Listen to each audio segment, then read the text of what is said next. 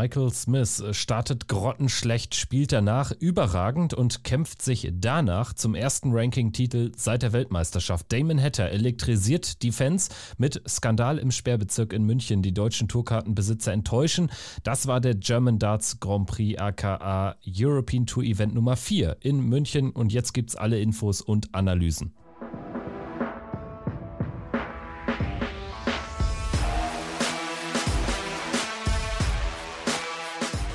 Ist Checkout, der Darts Podcast mit Kevin Schulte und Christian Rüdiger.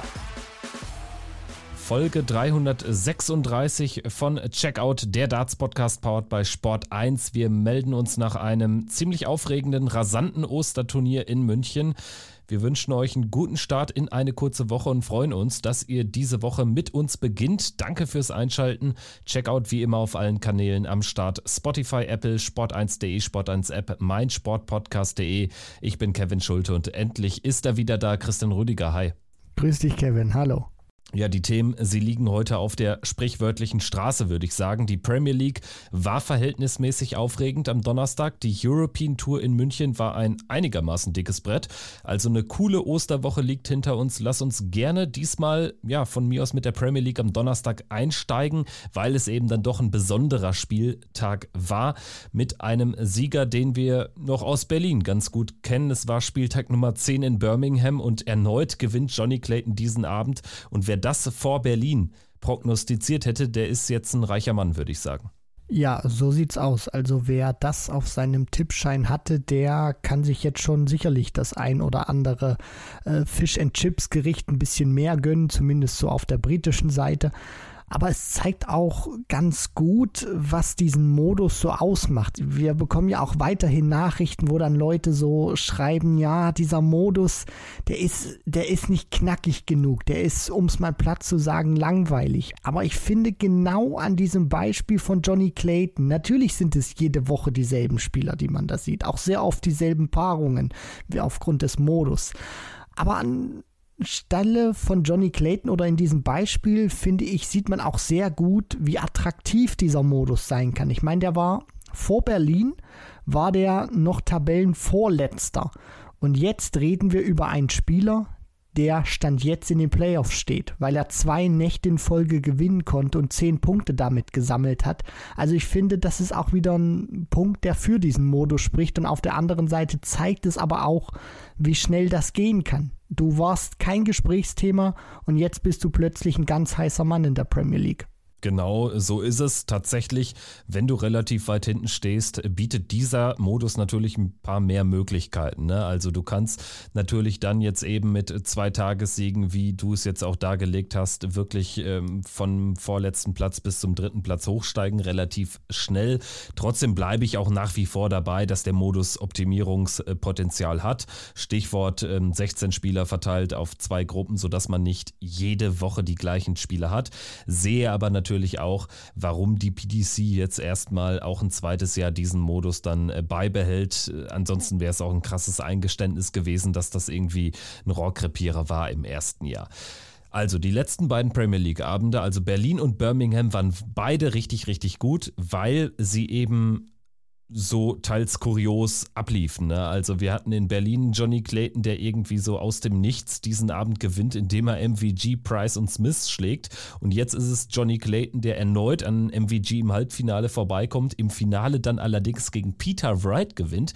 Und das macht jetzt Birmingham wirklich zu einem ganz besonderen Abend und deswegen haben wir uns auch entschieden, obwohl natürlich unsere Patreon-Hörer natürlich da auch schon in der Folge mit Micha Wattenberg, die ich aufgenommen hatte in der, in der Nacht auf Karfreitag, jetzt auch äh, top informiert informiert äh, sind. Aber ähm, wir haben uns gedacht, das müssen wir jetzt auch in der Free for All, in der regulären Folge direkt nach vorne stellen, weil also das war schon was Besonderes. Peter Wright also, wenn Johnny Clayton in Berlin aus dem Nichts kam, wo kam denn dann Peter Wright her in Birmingham? Ja, das ist äh, eine sehr gute Frage und äh, ich habe mich auch ehrlich gesagt gefreut, als ich äh, Peter Wright gesehen habe in seinem ersten Match. Ich hoffe, ich habe das jetzt auch noch alles richtig im Kopf, weil es sind seit äh, diesem Spieltag viele Darts auch geflogen. Ich hatte in Berlin Peter Wright nach seiner Niederlage gefragt, warum wechselt er denn so oft seine Darts und warum geht er nicht zu diesen Sets zurück, mit dem er die Weltmeisterschaft gewonnen hat oder dann auch das World Matchplay. Es sind ja immer so drei, vier Barrels dabei gewesen, zu denen er konstant immer wieder zurückgegangen ist und mit denen er auch über die ja, große Zeit seiner Karriere dann auch, seitdem er richtig rund ist, seit 2014 immer Erfolg gehabt hat. Und dann gab es ja auch diese Antwort, das hattest du ja auch in der ähm, letzten Folge, in der größeren Folge dann auch mit eingebaut. Und dann steht er da gegen den Bullyboy Michael Smith und spielt seine Weltmeister-Darts. Also hätte ich ihn jetzt nicht gefragt, ich glaube nicht, dass wir diese Darts gesehen hätten. Ja, so kann man es natürlich auch sagen. Also Christian Rüdiger bringt Peter Wright wieder in die Spur. Nein, Spaß beiseite, aber es war schon skurril, ne? dass er im Prinzip da lang und breit am Donnerstag äh, erklärt, warum er jetzt sein Spiel verändert, warum er seinen Rhythmus verändert, seinen Stand etc. pp. Und ich denke mal, dir ist das auch aufgefallen, ähm, als Peter Wright mit diesen Darts gespielt hat. Ich meine, der Abend an sich war auch ein Kuriosum. Also man hat das auch bei Peter Wright gemerkt, sobald diese Weltmeister-Darts nicht funktioniert haben, mit denen er den ersten WM-Titel gewinnen konnte, hat, ist er wieder ins Grübeln gekommen. Aber als er zumindest erstmal vertraut hat, mit diesen Dingern zu spielen gegen den Bully Boy, finde ich, es ist genau das richtige Setup für ihn. Der hat so viel ausprobiert in den vergangenen Wochen und ich verstehe es einfach nicht, warum er nicht mal wirklich konstant jetzt auch bei diesen Darts bleibt. Vom Steckwinkel her sind die genau für sein Spiel gemacht, vom Aufbau her. Der Barrel, der Schaft, der nicht zu groß ist, dann dieser etwas größere, dieser normale Flight, sage ich jetzt mal, das passt alles zu seinem Spiel. Er kommt egal wie der erste Dart steckt, über der Triple 20, unter der Triple 20, er kommt entweder mit dem zweiten Dart drüber oder er kommt mit dem zweiten Dart drunter. Das sind äh, Dinge, die er mit anderen Darts, als er diese ganz kleinen gespielt hat, wo er wie Phil Taylor die Darts sozusagen drauflegen musste, das ist einfach nicht sein Spiel, sondern er kann einfach um diese Darts auch drüber bzw. drunter stapeln.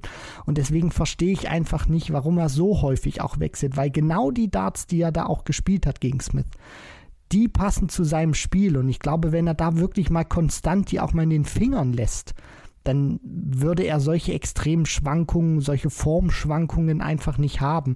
Deswegen kann ich das einfach nicht so nachvollziehen, weil so wie er da gespielt hat, so ist sein Spiel normalerweise und ja, vielleicht bleibt er auch irgendwann noch mal konstant bei einem Set Darts. Vielleicht erleben wir das tatsächlich noch. Wie absurd, stand jetzt zumindest, dieser Abend war aus Sicht von Peter Wright im positiven Sinne, zeigt ja auch dann seine 1 zu 6 Klatsche in München. Äh, drei Tage später gegen Lee Evans, sprechen wir gleich noch drüber. Aber also Stand jetzt muss man das echt gesondert betrachten. Ich bin gespannt, ob er jetzt in den nächsten, in den letzten sechs Wochen dann eher der Peter Wright ist, der jetzt in Birmingham war, oder eher wieder der, der in den neun Nächten zuvor war. Er schlägt Michael Smith mit 6 zu 1, nachdem er das erste Leck verliert, also sechs Lecks in Folge gegen den Weltmeister gewonnen in Birmingham. Im Viertelfinale, im Halbfinale, sorry, gewinnt er 6-5 im Decider gegen Gervin Price und er hat ja sogar einen Matchstart bekommen. Ne? Also er hätte sogar um ein Haar dieses Finale gegen Johnny Clayton noch gezogen. Da ist er am Ende nur zweiter Sieger und trotzdem war es auch für ihn ein sehr guter Abend. Ansonsten, was bleibt sonst aus Birmingham übrig? Äh, Chris Doby mal wieder mit einem absoluten Mega-Average äh, früh raus. Diesmal war es ganz besonders krass, spielt 106. Sein Gegner Michael van Gerven spielt ebenfalls 106. Das war eben ja, MVG Beast Mode und Doby hat einfach das Timing da nicht gehabt. Ne? Also das war der einzige Unterschied. Ja, und was habe ich mir noch notiert? Dimitri Vandenberg. Dritte Niederlage in Folge im Viertelfinale. Also er sieht so ein bisschen seine Fälle davon schwimmen aktuell. Er bräuchte langsam etwas, was jetzt Johnny Clayton zuletzt gelungen ist. Ansonsten, glaube ich, ist er kein Mann, der da bis zum Ende in Playoff-Lauerstellung sein wird. Nein, das glaube ich auch nicht. Und ich denke auch, dass es ihn da so ein bisschen frustriert gerade. Also auch, dass er in Berlin nach seiner Niederlage keine Interviews geben wollte. Jetzt auch, wo man die European Tour gesehen hat. Ich finde, das nagt schon an Dimitri Vandenberg, dass er kein gewisses Maß an Konstanz aufbauen kann, dass sicherlich die Averages nicht so verkehrt sind, aber er das nicht in Ergebnisse ummünzen kann. Und da bin ich mal gespannt, wie er sich jetzt in dieser heißen Phase der Premier League äh, nochmal rausziehen kann, beziehungsweise er wird es versuchen, sich da nochmal irgendwie rauszuwinden, weil das ist jetzt so eine Do-or-Die-Situation. Also da ist jetzt auch ein bisschen Cochonis gefragt und mal gucken, ob er die jetzt zumindest in dieser Situation jetzt auch hat, weil da muss er auch zeigen, was hat er für eine, für eine Stehkraft, äh, Dimitri Vandenberg. Kann er wirklich mal so eine Serie starten, wie Johnny Clayton stand jetzt? Fehlt mir da einfach der Glaube, aber das hat uns bei Clayton ja auch gefehlt. Also es ist möglich, aber ich weiß nicht, ob es tatsächlich so realistisch ist bei Vandenberg. Am Donnerstag wird es zumindest nicht einfacher, denn es geht im ersten Spiel direkt gegen Michael van Gerven. Ansonsten haben wir folgende Partien: Chris Doby gegen Gervin Price, dann äh, Peter Wright gegen Nathan Aspinall und Johnny Clayton gegen Michael Smith. Also das äh, Abend Nummer 11 in Brighton. Jetzt nur noch sechs Spieltage, da lohnt sich auf jeden Fall der Blick auf die Tabelle. Michael van Gerven weiterhin komfortabel vorne, 27 Zähler. Gervin Price ebenfalls mit 22 Punkten da, sehr souverän in Richtung Playoffs unterwegs. Johnny Clayton, du hast gesagt, neuer Dritter, 17 Punkte vorbei an Michael Smith und Nathan Aspinall. Die balgen sich da, stand jetzt um Platz 4. Beide haben 15 Punkte. Chris Doby, der bislang natürlich auch noch so von seinen fünf Punkten an Nacht Nummer 1 zerrt, steht insgesamt jetzt bei 10 Zählern, auf Rang 6 weiterhin. Dimitri Vandenberg ist siebter mit neun Punkten und Peter Wright mit fünf Zählern. Könnte theoretisch am nächsten Spieltag den letzten Tabellenplatz abgeben. Soweit also der Blick aufs Klassement. Ich sag mal so, wir haben vor einigen Wochen gesagt, wenn einer da noch von hinten nach vorne prescht, dann ist es am ersten Johnny Clayton und ich glaube, er hat jetzt zumindest gute Chancen, jetzt so, wenn er in den nächsten vier Nächten, sage ich mal, zumindest zweimal das Viertelfinale übersteht, dann hat er hinten raus alle Chancen, um dann tatsächlich erneut in die Playoffs einzuziehen ist ihm ja auch bislang immer gelungen. Ja, das auf jeden Fall. Also da hat er bislang eine makellose Bilanz. Äh, zwei Spielzeiten vollständig absolviert. Clayton zweimal in die Playoffs äh, gewesen, einmal das Ding gewonnen, direkt bei seinem Debüt. Also das ist auf jeden Fall noch alles möglich. Peter Wright hat jetzt mal so ein kleines Lebenszeichen äh, gesendet, aber da will ich noch nicht irgendwie vom großen Comeback sprechen oder von irgendeiner Möglichkeit Richtung Playoffs. Das war erstmal wichtig zu zeigen, auch für sich selber, dass er da auch ins Finale gehen kann, dass er da auch konkurrenzfähig ist. Und ich möchte mich noch mal ein kleines bisschen gerade korrigieren, nicht, dass da äh, dann irgendeiner denkt, ich habe da einen kleinen Filmriss oder so, weil eben viele Darts äh, gespielt wurden. Peter Wright hat seine Weltmeister-Darts gegen José Justicia jetzt äh, gespielt, äh, unter anderem äh, in, in Riesa bei den International Darts Open und dann hat er jetzt gegen Smith hat er diese, hat er dann nochmal andere Darts dann ausgepackt in der Premier League, aber das Setup äh, ist eigentlich so wie für Peter Wright gemacht. Deswegen äh, wollte ich da jetzt auch keinen Durcheinander bringen, aber äh, wollte ich noch mal ganz kurz ein bisschen korrigieren. Das, ich komme manchmal selber ein bisschen durcheinander mit äh, Peter Wright und seinen Darts, wann er was wann gespielt hat. Ja, wem sagst du das? Also mir geht es ähnlich. Äh, tatsächlich genau gegen Justitia und dann hat er ja noch gegen Alan Suter, glaube ich, gewonnen und ist im Viertelfinale mit 0-6 raus gegen MVG in Riesa. Also das war ja sozusagen fast schon ein Schritt in die richtige Richtung. Und danach kam dann ähm, dieses äh, sehr, sehr gute ähm, oder dieser sehr, sehr gute Spieltag da in Birmingham. Also, das war der Blick auf Peter Wright. Gleich wird er aber auch nochmal kurz Erwähnung finden, denn wir sprechen jetzt über den German Darts Grand Prix. Das vierte Turnier auf der European Tour in München hat stattgefunden. Traditionell ja das Osterturnier. Da geht es dann eben nicht schon Freitag zur Sache, logisch wegen Karfreitag. Deshalb Samstag, Sonntag, Montag. Das sind die drei Turniertage in München und wir müssen es vorneweg sagen, auch wenn hier jetzt mal, ausnahmsweise muss man ja fast sagen, wenn man sich so die letzten Turniere anschaut, wirklich kein Deutscher in die Nähe eines Top-Ergebnisses kam müssen wir hier über ein tolles, fantastisches, aufregendes, rasantes Turnier sprechen. Es war unheimlich fair, auch von den Zuschauern. Es war richtig wilde, gute Stimmung. Also mir hat es, bevor wir jetzt in die Details gehen, in die sportlichen Details, mir hat es richtig gut gefallen, da zuzusehen.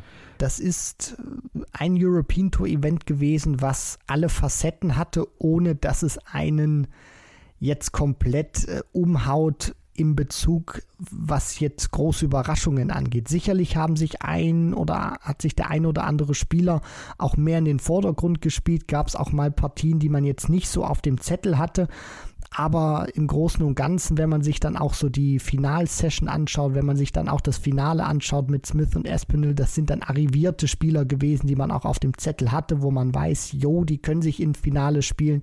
Dann hattest du aber auch, wenn man sich das mal ja so ein, so ein, so ein bisschen anguckt, ein Lee Evans spielt ein gutes Turnier unter anderem, dann hast du einen Keen Barry, der sich wieder ein bisschen äh, zurückmeldet. Also es hat von allem etwas dabei gehabt und ähm, deswegen kann man schon sagen, das ist so ein Turnier, Turnier, was eigentlich über die Ostertage fast gar nicht enttäuschen kann. München, Osterwochenende, die Rahmenbedingungen passen, das Line-up ist meistens auch immer sehr, sehr gut und äh, deswegen war das auch, finde ich, wieder ein gelungenes Event gewesen.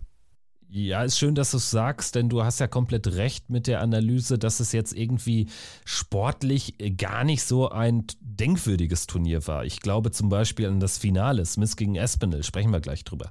Werden, wird man sich nicht großartig daran erinnern. Da äh, gab es schon deutlich spannendere Endspiele, gerade auch auf äh, der European Tour. Und ansonsten hatten wir auch ja klar, mit äh, Smith gegen Price ein so ein Mega-Match, eine Mega-Leistung und dann noch äh, White gegen Van Barneveld am Samstag. Das war auch noch ein Top-Duell. Ansonsten aber war es relativ viel Durchschnitt, sage ich jetzt mal, auf PDC-Top-Niveau. Ne? Und trotzdem ist es ein Turnier, was Spaß gemacht hat und das lag eben auch an so Kuriositäten wie den Walk-Ons von Damon Hatter. Das lag aber auch an einer erneut tollen Leistung von Liam Mendel Lawrence.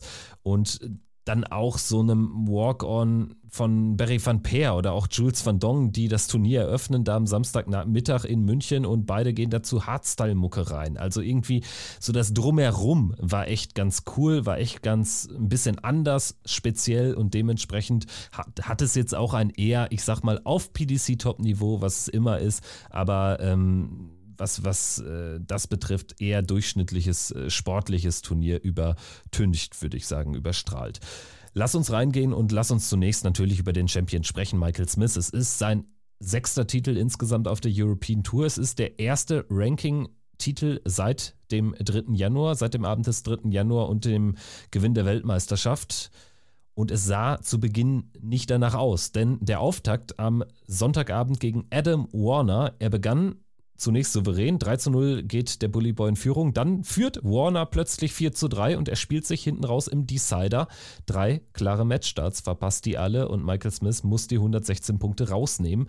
Also, da hatte der Bully Boy schon mal mindestens 6,5 Leben. Ja, das, das kann man so, so sagen, Kevin. Also da ist wahrscheinlich das Unterhöschen ein bisschen nass geworden in dem Moment bei Michael Smith. Also das sah wirklich alles aus, Business as usual. Adam Warner, man hat ihm auch angemerkt, dass er nervös war, beziehungsweise sich auch äh, bewusst war, was er da für eine große Aufgabe vor sich hat. Aber der ist dann, je länger das Match gedauert hat, finde ich, immer ruhiger geworden. Also der konnte sich dann auch setteln und hat dann die Darts auch besser in die Felder gebracht, wo er sie auch ja hinwerfen wollte und dann führt er da und hat eben diesen ganz großen Moment, den Bully Boy da rauszunehmen und dann ja kommt das vielleicht noch mal so ein bisschen in die Hirse rein, was du da schaffen kannst, was du da leisten kannst. Also für einen Adam Warner wäre dieser Sieg ein Meilenstein gewesen. European Tour, den gesetzten Spieler rausnehmen, in äh, die äh, ja in den, in den entscheidenden Tag reingehen, dann auch noch den amtierenden Weltmeister, also es wäre ein richtig großes Ding gewesen für den und dann verpasst er das und Smith hat zwar ein bisschen Glück, aber zeigt dann danach, nach diesen verpassten Matchstarts von Warner, warum er der Weltmeister ist. Also die 116 Punkte dann auch rauszunehmen, das musst du auch erstmal hinbekommen. Deswegen, er, er hat ein paar Möglichkeiten oder er musste von den Fehlern von Warner profitieren, aber was er danach gemacht hat, das war ganz großes Tennis. Also er ist da irgendwie durchgekommen in einem unerklärlich schlechten Match. Also beide spielen 85 und für Warner ist das jetzt äh, eher der Normalzustand. Für Michael Smith ist es einfach äh, wirklich eine unglaublich schlechte Leistung. Und trotzdem kommt er irgendwie durch. Alles, was zählt und Dementsprechend befreit wirkte er dann am heutigen Montagnachmittag im Duell mit Gervin Price. Also er schlägt den Iceman mit 6 zu 2 und was spielt er da bitte schön? Er braucht in keinem seiner Lecks, die er gewinnt, mehr als fünf Aufnahmen. Es sind 14, 12, 15, 14, 13 und 12 Darts. Gervin Price muss zweimal ein High-Finish rausnehmen, um überhaupt ans Scoreboard zu kommen und am Ende stehen beim Bully Boy fast 108 Punkte im Schnitt. Also wie ist so eine Leistungsexplosion dann zu erklären? Das sind 23 Punkte mehr im Average im Vergleich zu zum Vorabend? Ich glaube, wenn es der Bully Boy wüsste oder eine Antwort darauf kennen würde, dann ja, hätte er sie uns schon gesagt. Aber das ist manchmal wirklich diese, diese Krux im Spiel. Da geht gar nichts und dann spielen sie wieder, als wären sie Gott persönlich, als, als könnten sie aus Wasser Wein machen. Und das, das ist einfach auch so, so faszinierend an diesem Sport, dass wir teilweise auch mal über einen Peter Wright sprechen, wenn der einen Totalausfall hat, unter 80 Punkte im Schnitt pro Aufnahme spielt und dann siehst du den auch wieder vor TV-Kameras auch mal mit 119 Punkten im Schnitt pro Aufnahme durch die Gegend läuft. Also das ist ja auch eine, eine Diskrepanz, die, die kannst du eigentlich nicht erklären. Und hier traf es jetzt zu, diese Partie, das war der Bully Boy in Weltmeisterform, das war sprichwörtlich unplayable. Also Price ist ja auch in einer mega Form. Aber das ist dann einfach schwierig, da irgendwie zu kontern, weil du hast es gerade schon gesagt, der Bully Boy brauchte nicht mehr als fünf Aufnahmen. Da, da kannst du dann auch über diese kurze Distanz, auch wenn du Gervin Price bist, eigentlich nicht reingrätschen, weil man sagt immer klar, du musst oder du, du darfst nicht über 15 Darts spielen, wenn du jetzt auch die Großen schlagen willst. Die haben immer auch mal Lecks drin, die über 15 Darts gehen. Aber er hat ja hier überhaupt keine einzige Lücke gelassen und Price musste dann, ob es bei eigenem Anwurf ist oder bei gegnerischem Anwurf, also von Smith, musste er ja immer mindestens oder mindestens diese, diese, diese 15 Darts durfte er dann nicht unter, überschreiten. Und das ist einfach dann auch nicht machbar, wenn der Gegner so viel Druck entfacht, dass du da ja so eine Partie gewinnen kannst, aus, aus meiner Sicht. Deswegen ganz großes Kino von Michael Smith, da hat er mal ganz kurz auch gezeigt, was da in ihm steckt. Also am Sonntagabend war er mit mehr als einem Bein schon auf der Heimreise. Am Montagnachmittag war dann klar, Michael Smith ist definitiv einer, wenn nicht der Top-Favorit auf den Titel in München. Es ging dann nicht in dem astronomischen Niveau weiter in der Abendsession, aber ihm gelingen, ich würde mal sagen, zwei Arbeitssiege. Einmal gegen Keen Barry, der sich nach schnellem 1-4 Rückstand dann noch hat aufbäumen können. Es wurde am Ende nochmal knapp und Michael Smith kommt dann aber im zehnten Leck über die Ziellinie, gewinnt 6 zu 4 und gewinnt dann im Halbfinale gegen Damon Hatter 7 zu 6. Da hatte sein australischer Gegner ein Matchstart. Also es waren insgesamt vier Matchstarts, die Michael Smith an diesem Wochenende hat überstehen müssen. Im Finale war es dann eine einigermaßen souveräne Geschichte. Also der Bully Boy führt schnell 3-0, dann kann es Nathan Espinel offen gestalten. Das Finale wird dann auch immer besser. Am Ende macht die herausragende Doppelquote von 61 Prozent den Unterschied. Fast doppelt so viel wie bei Nathan Espinel und äh, Michael Smith kann sich dann aufgrund des besseren Starts irgendwie, den hält er dann diesen Dreileck-Vorsprung und kann sich dann so dann hinten raus dann auch ins Ziel retten. Also am Ende waren es dann in der Abendsession drei Arbeitssiege auf Michael Smith vergleichsweise gutem bis sehr guten Niveau. Das war nicht sein AA-Plus-Spiel, das er hatte am Montagnachmittag gezeigt, aber es hat vollkommen gereicht. Ja, vollkommen richtig, Kevin. Das brauchte er dann auch nicht. Gerade dieses Finale gegen Aspinall, der macht zu Beginn im ersten Leck direkt mehrere Fehler. Der Bullyboy nutzt das aus, kann das dann von vorne wegspielen und profitiert dann auch davon, dass Aspinall nicht konstant genug ist. Und Smith spielt das auf einem wirklich, aus meiner Sicht, äh, wirklich gutem Niveau, auch hohem Niveau, jetzt nicht astronomisch hoch, aber einfach auf einer soliden Basis, auf einem soliden Fundament. Und Aspinall war dann einfach nicht konstant genug, hat dann auch Lecks gehabt, wo er überhaupt nicht aufs Doppel werfen konnte, wo sich Smith dann noch ein bisschen abgesetzt hat. Dann hat er sich wieder versucht reinzukämpfen, aber konnte das dann wieder nicht halten, entweder vom Scoring oder dann auch von den Doppeln. Und davon hat Smith dann auch profitiert. Der war, egal um was es ging, in, in welcher Statistik, fand ich ihn einfach deutlich äh, konstanter, egal ob auf die Doppel, egal ob im Scoring oder vom Timing. Deswegen geht dieser Sieg dann auch im Finale, auch in der Höhe von 8 zu 5, finde ich vollkommen vollkommen in Ordnung. Was sagen wir dann zu Nathan Espinel, der im Finale verdient, verdient verliert? Ich denke, das muss man so sagen. Trotzdem eher natürlich ein positives Ergebnis einfährt, weil er zum überhaupt ersten Mal ein Endspiel erreicht auf der European Tour, hat etliche Halbfinals zuvor verloren und äh, das hätte ich jetzt so auch nicht auf dem Schirm gehabt, dass Nathan Espinel noch nie zuvor in einem Eurotour Endspiel stand, spielt das ganze Turnier über so Anfang Mitte 90 im Average, kämpft sich ins Endspiel, war so ein typischer Espinel an diesem Wochenende, ohne dass er jetzt brilliert hat, war er eben sehr schwer zu bezwingen wie eigentlich immer. Richtig, und es zieht sich auch so durch die vergangenen Monate von Espinel, dass er immer ganz vorne dabei ist, dass du ihn immer auf der Rechnung haben musst, aber er diesen letzten Schritt über die Ziellinie nicht gehen kann. Also ich spreche jetzt hier nicht auf einem Niveau, was wir von, von Chizzy sagen oder damals auch Mervyn King oder so, weil er hat ja die UK Open gewonnen. Er hat auch schon in der World Series äh, gewinnen können. Aber ich meine jetzt so explizit die, die letzten Monate, unter anderem ja auch den, den World Grand Prix, den Grand Slam, wo er im Finale stand, jetzt auch hier European Tour oder auch Premier League, wo er sehr häufig ins Halbfinale kommt, aber er schafft es aktuell nicht so diesen letzten Schritt zu gehen. Er ist immer ganz vorne mit dabei, jetzt hier auch. Man hat auch gesehen, was da für Druck abgefallen ist, als er gegen Cullen dann den Matchstart versenkt hat, ins Finale eingezogen ist. Da ist er dann auch wieder mit dabei bei der Vergabe um den Titel, aber er schafft es aktuell nicht in den letzten Monaten wirklich so diesen entscheidenden Schritt vor TV-Kameras zu gehen. Und das finde ich ehrlich gesagt ein bisschen schade, weil Espinel ist besser als nur die Silbermedaille.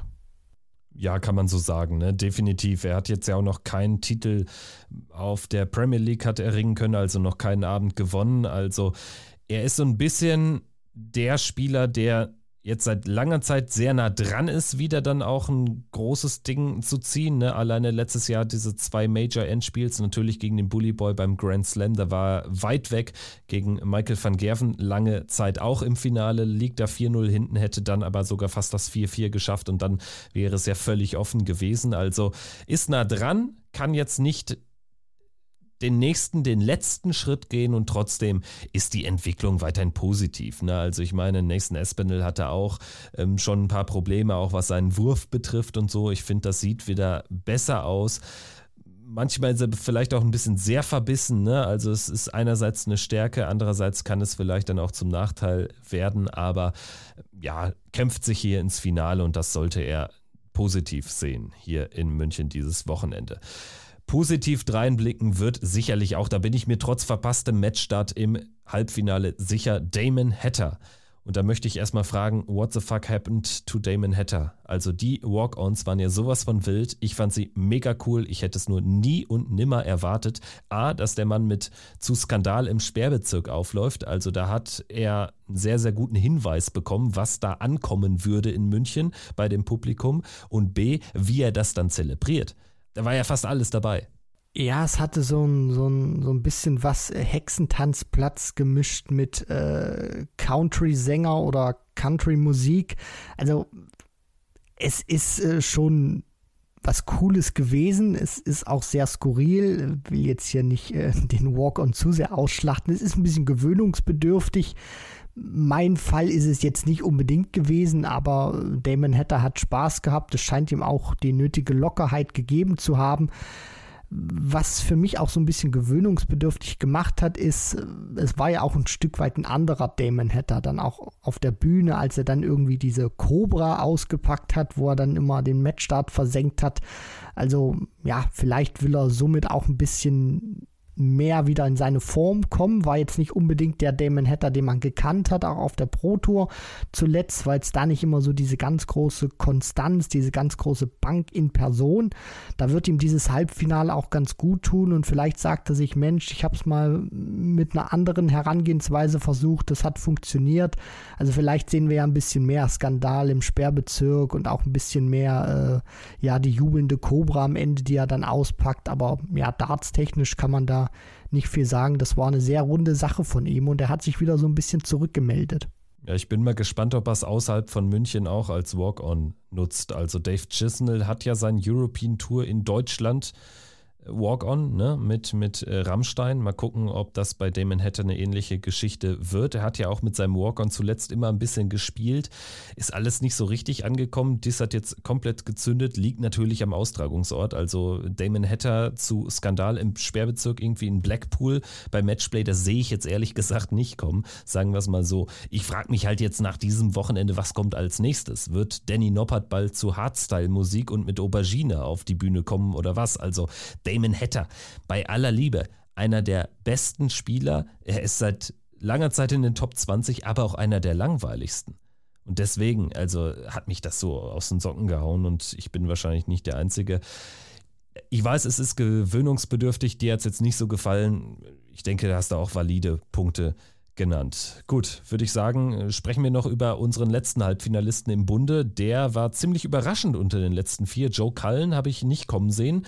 Gefühlt das erste starke Turnier seit einer Ewigkeit. Und gerade bei der Auslosung dachte ich, ja, der wird hier ganz früh nach Hause fahren, nämlich schon in der zweiten Runde gegen Ross Smith. Er kommt aber irgendwie durch, das hat ihm dann sichtlich viel bedeutet und schafft es dann tatsächlich mit einem kleinen Lauf bis ins Halbfinale.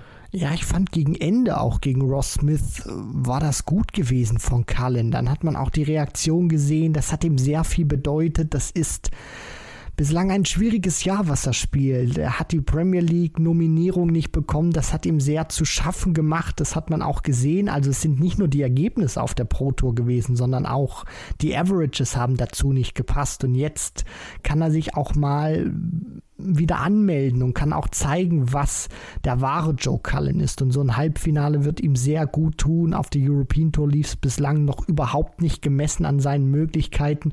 Also das war auf jeden Fall ein richtig gutes Turnier. Mal gucken, was jetzt auch so in den nächsten Wochen kommen wird, gerade auch so bei den Players Championship Turnieren von Cullen. Also es hat mir, hat mir gut gefallen und ähm, ja, also es wird sich auf jeden Fall da bei Joe Cullen äh, was tun. Vielleicht jetzt nicht unbedingt spielerisch, optisch gesehen. Falls ihr das noch nicht mitbekommen habt, wir sind ja hier ein Podcast, der alles abrundet.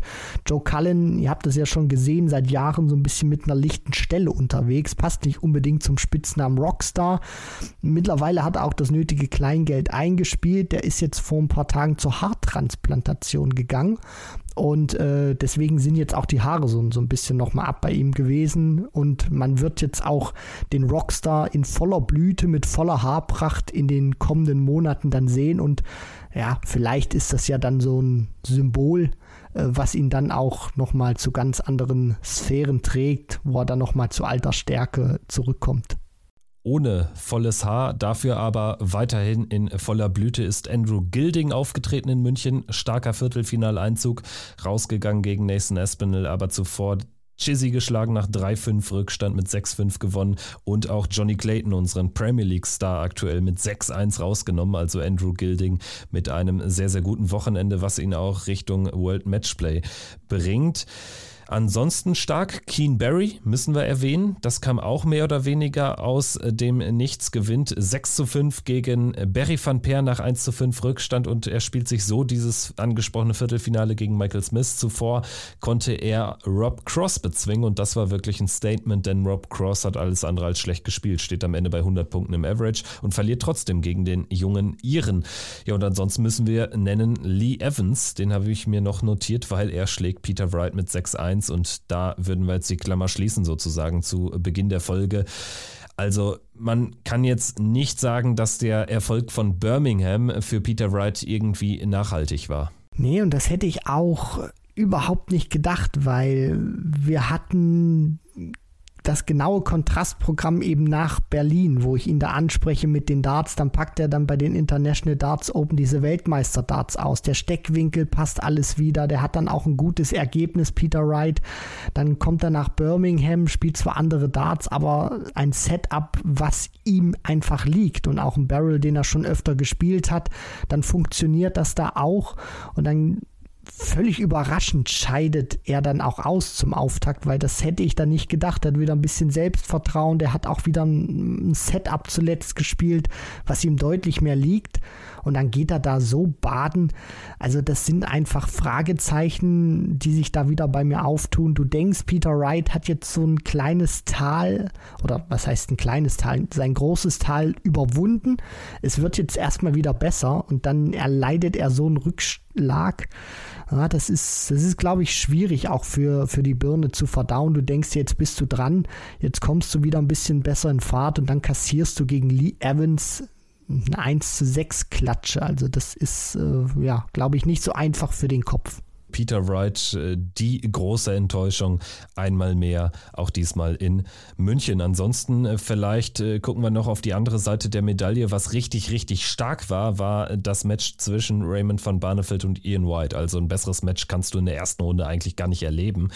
Das hatte ja alles. Hinten raus unglaubliches Double Trouble, da wollte es dann keiner mehr gewinnen. Und zwischendrin war es wieder der Ian White der letzten Wochen. Der Ian White, der auch Gabriel Clemens schon genervt und genaht hat mit 161er Finishes aus dem Nichts. Aber auch Raymond van Barneveld nimmt da einige dicke Bretter raus. Also was für eine Partie. Und hinten raus war es ja dann auch anders wild. Ja, also das hatte alle Facetten gehabt. Über große Teile des Matches spielen sie grandios. Vom Scoring her, sie checken teilweise auch, als gäbe es keinen Morgen. Ian White mit zwei High Finishes, Barney auch mit zwei. Also das war, das war großartig, was sie da spielen. Und dann hinten raus wollte es irgendwie gefühlt keiner gewinnen. Also äh, das war dann auch ja sehr skurril, aber auch ein Stück weit äh, interessant zu sehen. Die spielen so ein tolles Match und dann hinten raus machen sie sich das Gefühl so ein bisschen bisschen kaputt, weil es keiner nehmen möchte. Und dann ist Barney dann da mit dem ja, Glück des Tüchtigen, was er in dieser Phase dann auch hat oder sich erspielen kann. Für Ian White natürlich tragisch, weil er spielt ein tolles Match, aber kann sich dafür am Ende nichts kaufen. Barney kommt durch, aber wenn wir jetzt mal so die letzten Darts aufs Doppel im Decider äh, mal ganz schnell vergessen, dann war das wirklich eine herausragende Partie. War hinten raus übrigens mega wichtig für Barney Barney das gewonnen zu haben, denn es äh, bringt ihn auch einen großen Schritt Richtung Matchplay. Also das sind ja dann einfach nochmal 1250 Pfund Unterschied, ob du deine ersten oder zweiten Runde rausgehst. Und ähm, dementsprechend hat er jetzt zweieinhalbtausend Pfund Vorsprung auf Ricardo Pietreczko, der ja nicht qualifiziert qualifiziert war für München, deshalb abgerutscht ist. Also es sieht nicht, ganz, nicht schlecht aus für Barney. Ist natürlich noch äh, viele Turniere, die da anstehen äh, in dem Race. Das geht ja, das Race geht einfach noch drei Monate, also da gibt es noch massig Turniere, alleine sechs European Tour Events. Dementsprechend ist da noch viel Bewegung drin, aber die nächsten drei Turniere, Barney ist ja überall dabei. Also spielt ähm, jetzt in, in Graz, äh, spielt auch in Holland. Also dementsprechend, da gibt es auch Chancen für ihn weiter zu klettern.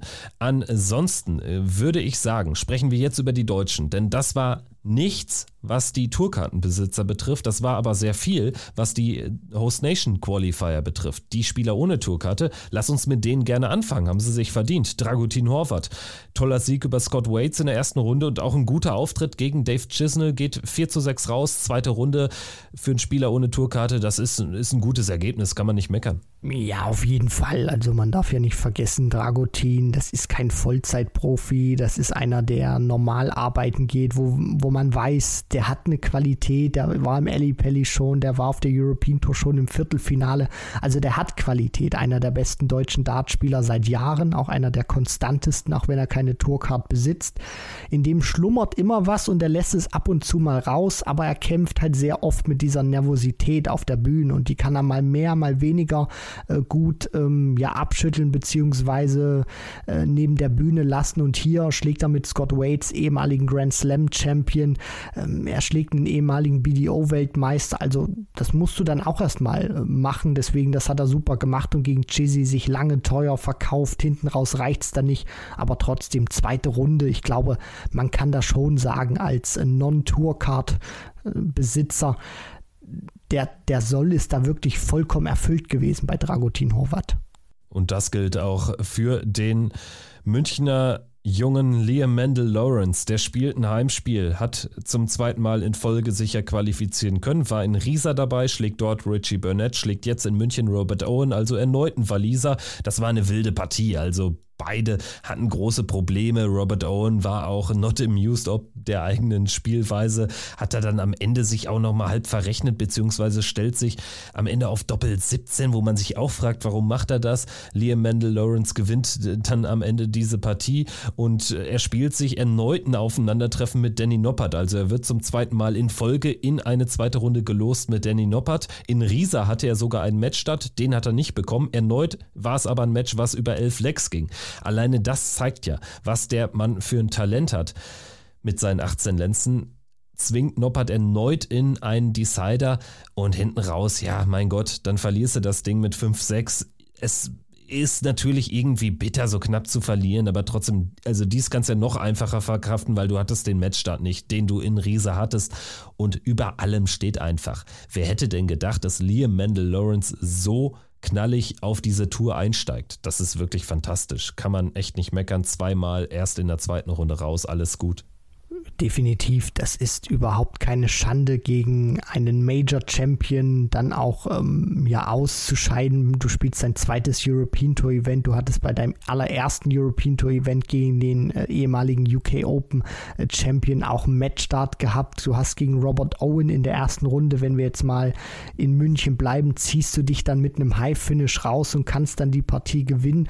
Also der macht einen verdammt guten Eindruck. Der ist auch eine Erscheinung, also 18 Jahre aber wirklich ein Turm, wie der da auf der Bühne steht. Und was mir auch bei ihm gut gefällt, ist seine Ausstrahlung, die er hat, jetzt schon mit seinen 18 Jahren. Also egal gegen wen er spielt, egal gegen wen ich ihn bislang gesehen habe, er verändert sein Spiel nicht. Also der steht da ganz normal da nimmt sich seine Zeit, macht das, was er auch im Training macht, was seinem Spiel gut tut und kann somit auch gute Darts äh, produzieren. Das ist ja oftmals auch so ein bisschen die Gefahr, wenn du da als junger Spieler bist, dass du ja vielleicht auch den etablierten Spieler nicht verärgern willst. Also, dass du jetzt irgendwie oben auf der Bühne stehst und normal etwas langsamen Wurfrhythmus hast und dann spielst du beispielsweise gegen Van Gerven und du weißt, das ist einer, der will direkt ran ans Oki.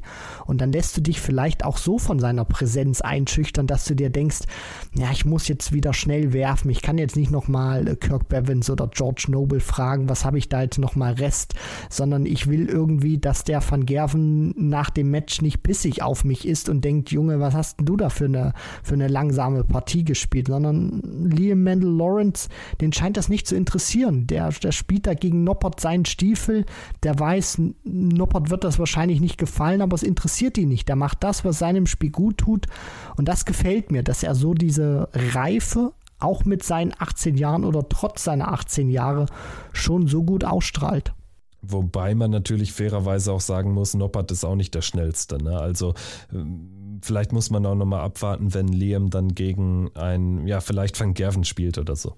Das auf jeden Fall, aber ähm, es, es ist auf jeden Fall schon jetzt aufgefallen, dass egal gegen wen er gespielt hat, klar durfte jetzt in seinen äh, vier Matches, die er jetzt hatte, insgesamt in Riesa und München zusammengerechnet, zweimal gegen Nopper dran, aber er hat sich irgendwie nie äh, hektisch mm, oder ist nie, ist nie hektisch geworden oder hat sich irgendwie verrückt machen lassen. Der geht da erstmal hin, nimmt sich die Zeit, wirft dann seine Darts, ist nicht der schnellste, auch vom Wurfrhythmus. Es gefällt mir schon mal gut. Also die Anlagen sind auf jeden Fall da und ähm, ja, mal gucken, was da jetzt auch kommt in den ja, nächsten Monaten, nächsten Jahren von Liam Mendel Lawrence.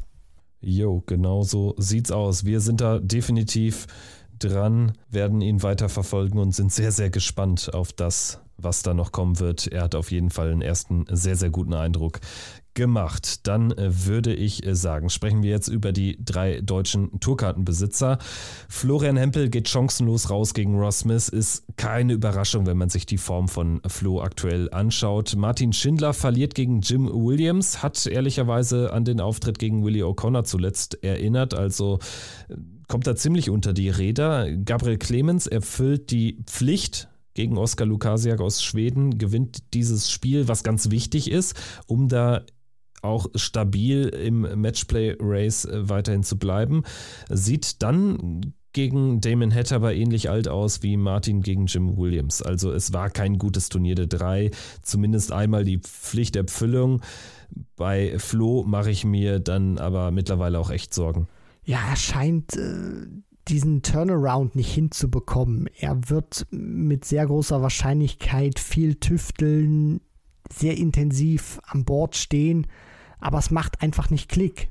So, was du als Dartspieler auch manchmal dir erhoffst, egal ob du das jetzt auf so hohem Niveau betreibst oder auch ein bisschen äh, tiefer vom Average, du hoffst dann einfach, dass du wieder diesen Moment findest, wo du es auch auf der Bühne zeigen kannst. Also ohne das jetzt zu wissen, Flo wird im Training äh, wahrscheinlich auch deutlich besser spielen als das, was er aktuell auf der Bühne oder im TV zeigt. Aber das dann eben umzusetzen, ist verdammt schwierig und teilweise weißt du auch gar nicht, was kann ich da verändern, damit es wieder besser wird. Man kann einfach nur hoffen, dass er wieder schnell in die Spur kommt, weil er hat schon gezeigt, was er für ein grandioser Dartspieler ist und was er auch für eine große Bereicherung sein kann für die Tour, wenn er einfach sein Niveau findet. Bei Gabriel, um jetzt nochmal zu ihm zu kommen, Erste Runde hast du schon gesagt, zweite Runde dann gegen Damon Hatter.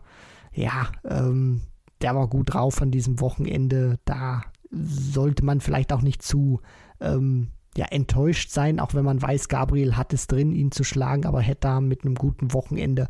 Martin Schindler, hm, weiß ich nicht, wie ich das, wie ich das einschätzen soll ich lese ja hier und da, dass er in dem Jahr bislang sehr, sehr schwankend unterwegs ist. Wenn man sich so auf die Ergebnisse einschießt, dann ist das richtig aber ich gehe nicht immer nur so nach Statistiken oder so, sondern auch so vom Gefühl her. Und Martin hat in diesem Jahr auch mehr bessere Ergebnisse als schlechtere Ergebnisse gehabt. Klar kommt er hier und da auch mal äh, vom Ergebnis überhaupt nicht gut weg, jetzt gegen Jim Williams oder auch äh, zuletzt auf der European Tour gegen Willie O'Connor.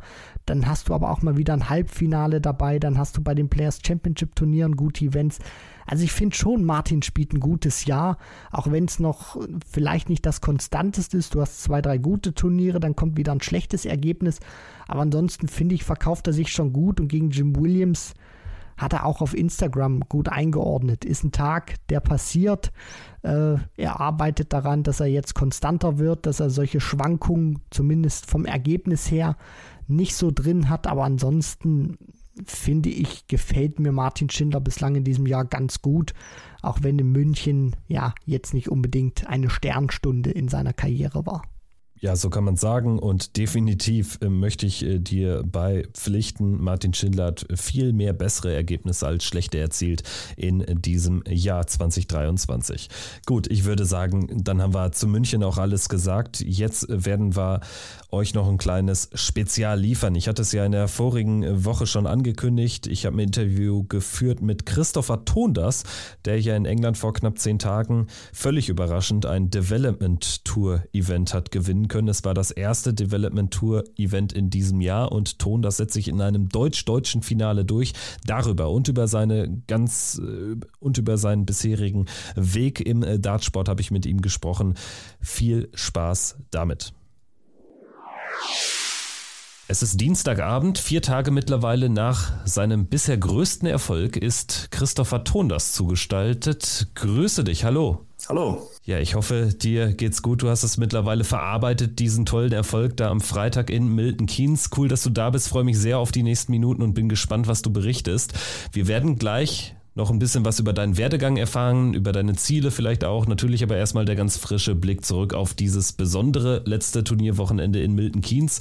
Auftakt Development Tour. Du gewinnst am Freitagnachmittag dieses Turnier gegen ja, viele Tourcard-Holder, die damit gespielt haben. In einem rein deutschen Finale gegen Marvin Kraft war ein besonderer Tag.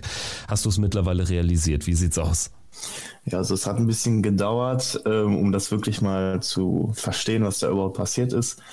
Ähm, das war ja nicht einfach nur ein, ein Sieg bei irgendeinem Turnier, ne? das war ja auch, äh, ich sag mal, ein großes PDC-Turnier, wo auch viele, viele sehr gute Spieler mitgemacht haben.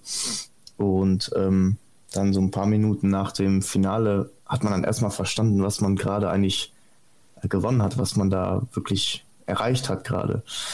Und äh, ja, ein paar Tage später dann mittlerweile hat man es dann schon, ich sag mal, ein bisschen verkraftet, ein bisschen verstanden.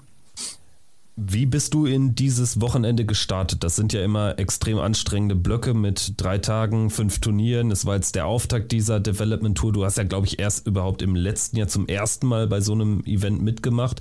Wie bist du reingestiegen in dieses Wochenende? Mit welchen Zielen bist du nach England gereist? Also Ziele habe ich mir ähm, so nicht große gesetzt eigentlich. Ich wollte eigentlich mitmachen, ähm, ein bisschen schauen, was geht, was man erreichen kann ähm, wo meine Grenzen sind, sage ich mal. Und äh, da ähm, habe ich mir grob gesagt, ja, einmal letzte acht wäre vielleicht mal was Cooles, weil ich ja äh, letztes Jahr dreimal in die letzten 16 gekommen bin.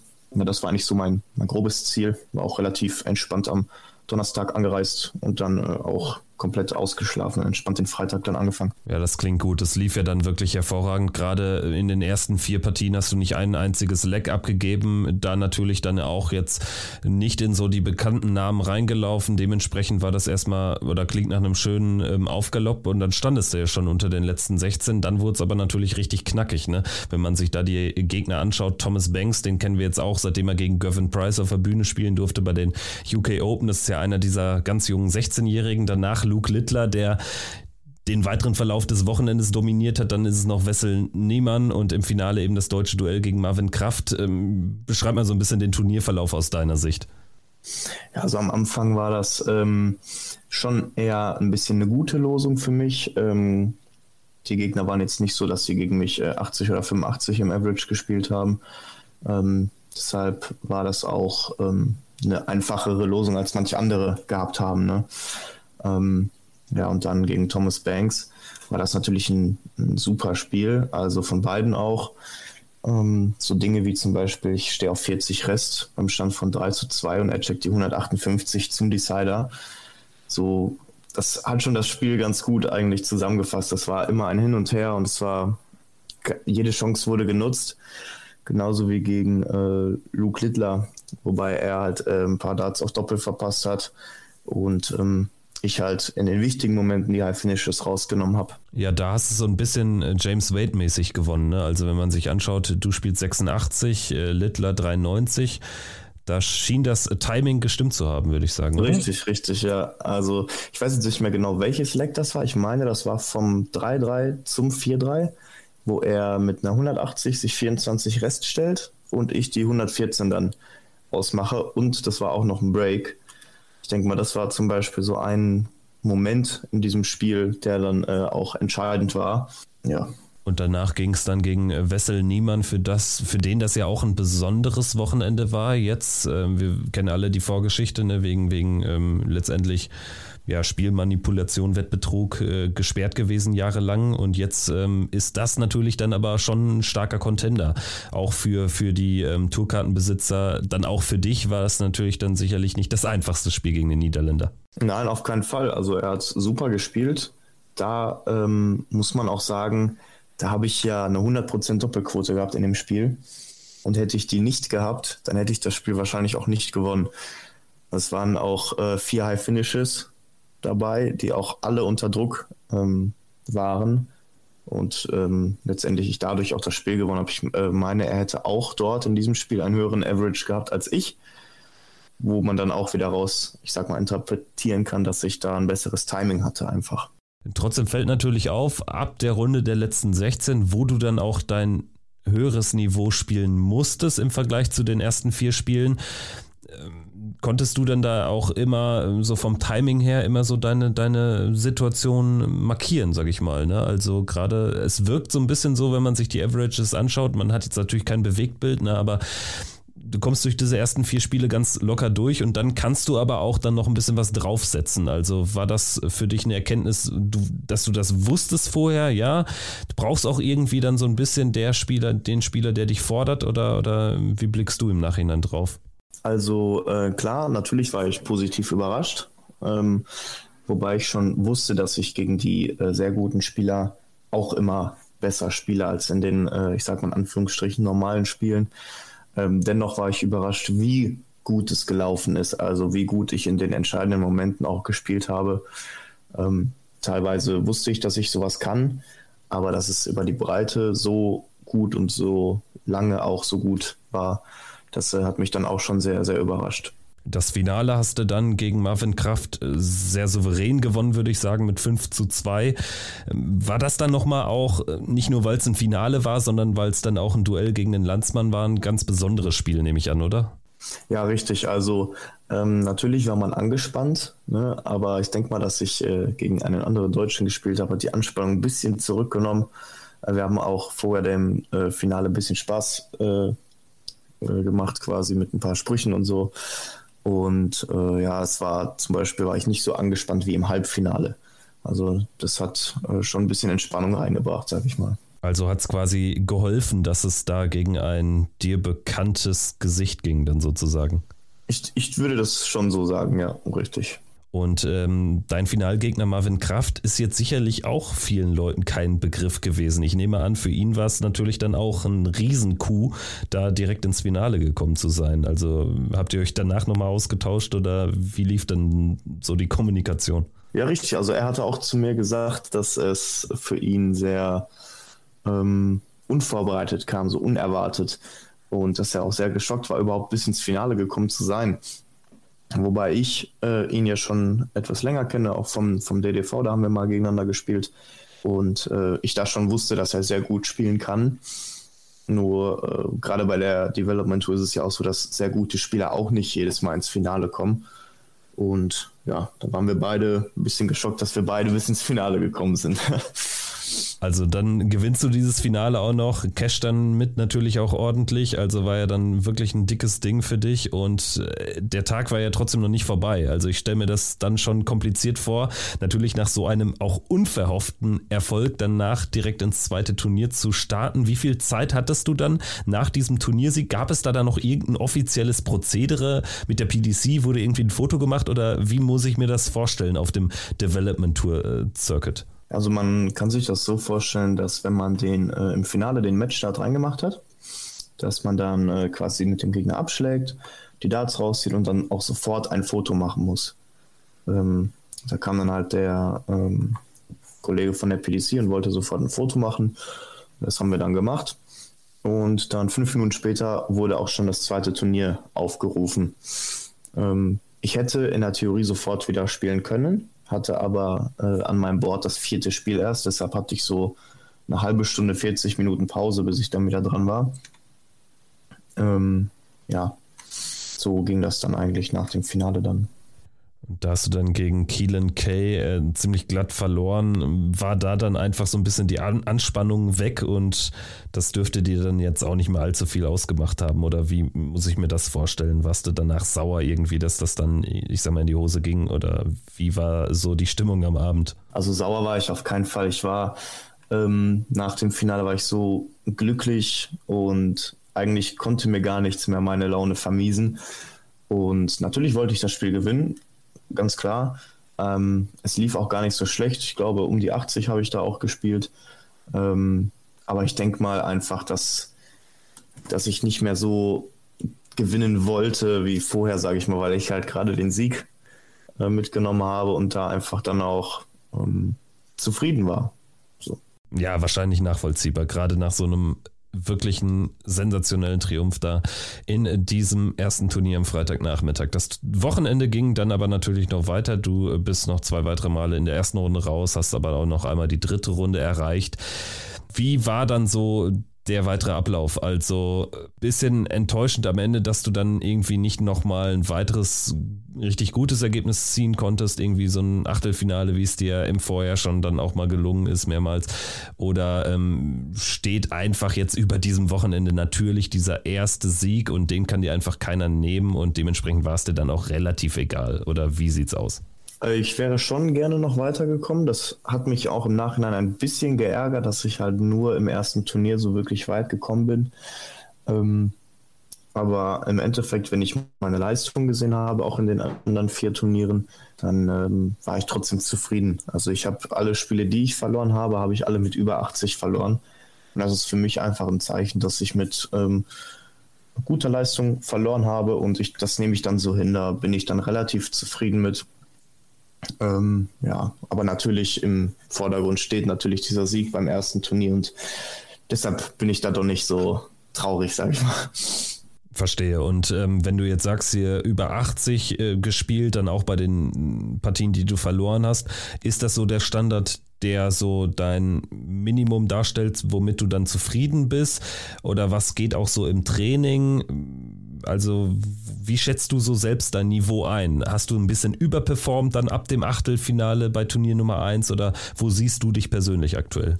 Also ich persönlich würde sagen, dass die, ähm, die 80er-Marke, sage ich mal, mittlerweile äh, eine gute Leistung sind. Standard würde ich sagen, ist äh, meistens so 75 bis äh, 80, da bin ich eigentlich immer. Ähm, und ja, natürlich überperformt an dem ersten Tag, da ab dem äh, Achtelfinale würde ich schon sagen, ja. Natürlich spielt man öfter mal über 90 oder, oder über 95, aber ähm, ja, es ist halt keine Regel, dass ich so gut bin. Das passiert, aber es passiert halt nicht immer. Deshalb würde ich sagen, war das schon überperformt. Und die High Finishes, von denen du eben ja berichtet hast, ähm, ist das etwas, ähm, wo du sagst, ja, da liegt vielleicht so eine Stärke, dass es mir manchmal gelingt, in Drucksituationen dann auch überraschend gute Momente äh, für mich zu nutzen und zu kreieren? Oder ähm, ist das etwas, was dich total überrascht hat und total gekickt hat, dass du da auf einmal dann in einem Match auch mehrere High Finishes rausnimmst? Also ähm, mit den High Finishes jetzt so ist mir nicht so bekannt gewesen, dass ich die unter Druck so gut spielen kann. Was ich unter Druck sehr gut kann, sind die Decider. Die kann ich, also da bin ich einfach gut drin. Das ist mir so aufgefallen bei der Development auch letztes Jahr. Da habe ich an einem Turnier drei oder vier Decider gespielt und jedes Mal waren es unter 15 Darts. Unter anderem auch, als ich gegen Danny Jansen gewonnen habe mit 11 Darts im Decider. Und jetzt wieder äh, gegen Thomas Banks, wo ich äh, Decider gespielt habe, waren es auch 13 Darts. Also das ist, würde ich sagen, schon meine Stärke. Und ähm, ja, die High Finishes, die kommen dann jetzt dazu. Ja, perfekt gelaufen. Wirklich äh, großes Glückwunsch einfach zu diesem Turnier. Fantastischer Danke. Erfolg für dich. Wenn wir jetzt nochmal so ein bisschen generell über dieses Wochenende, über die Development Tour sprechen, wir hatten jetzt auch ähm, ja, zwei, drei Leute, die uns explizit auch ähm, darum gebeten haben, zu fragen, äh, wie es denn so um Luke Littler steht. Also der hat ja jetzt, abgesehen von diesem ersten Tag, wirklich komplett dominiert. Ne? Also er ist, glaube ich, am ersten Tag dann auch nochmal ins Finale gekommen. Ansonsten zwei Turniersiege, ist jetzt in der Rangliste schon weit vorne und es müsste ja fast mit dem Teufel zugehen, wenn dieser Mann nächstes Jahr keine Tourkarte hat und nicht bei der WM und nicht beim Grand Slam dabei ist.